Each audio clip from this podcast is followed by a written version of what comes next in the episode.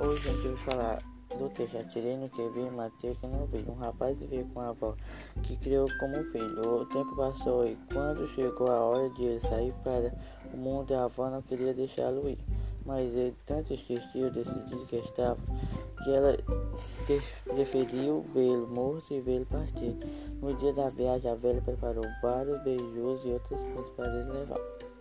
Ele pegou o caminho acompanhado de sua cachorrinha Pita. Depois de muito andar, sentiu fome e parou para comer.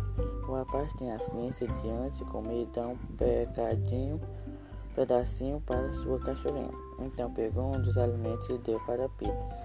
Ela logo comeu e não teve nada. Também, também sentiu.